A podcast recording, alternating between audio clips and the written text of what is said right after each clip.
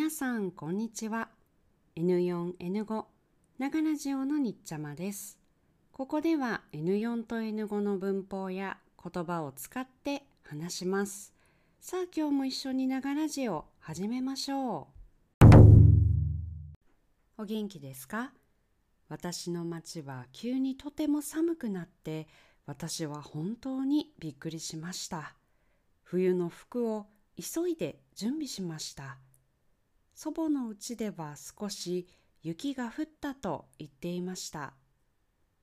今年は夏が長くて秋が来ないまま急に冬が来たような感じですね。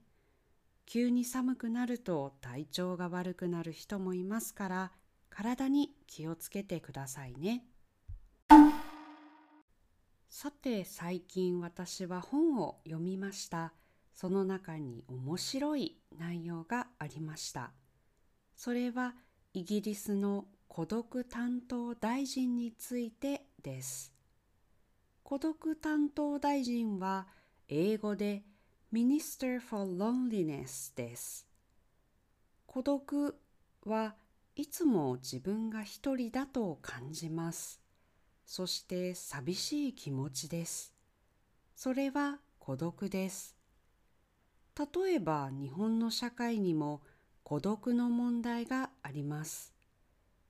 いつも一人だと感じてなかなか社会とつながることができない人たちがいます。イギリスはそのような孤独の問題を国が考えることが大事だと考えました。そして2018年孤独担当大臣のポストを世界で初めて作ったそうです。このポストができるまでもっといろいろなストーリーもあるので深く知りたい人はぜひ調べてみてくださいね。実は私はこのことを知りませんでした。調べてみてとても面白い、興味深いと思いました。でも私が一番びっくりしたのは日本にも孤独担当大臣がいるということです。日本は世界で2番目に孤独担当大臣のポストを作りました。それは2021年のことです。日本についてよく知っている人なら、きっと引きこもりの問題や高齢化の問題について聞いたことがあると思います。日本でも孤独は問題だと私も思います。イギリスと日本の孤独担当大臣には違いがあるそうです。それはイギリスは孤独が問題だと考えますが、日本は孤独と孤立が問題だと考えます。孤独は寂しいと自分で感じる気持ちですね。孤立は他の人から見て社会や人とのつながりが少ない状態です。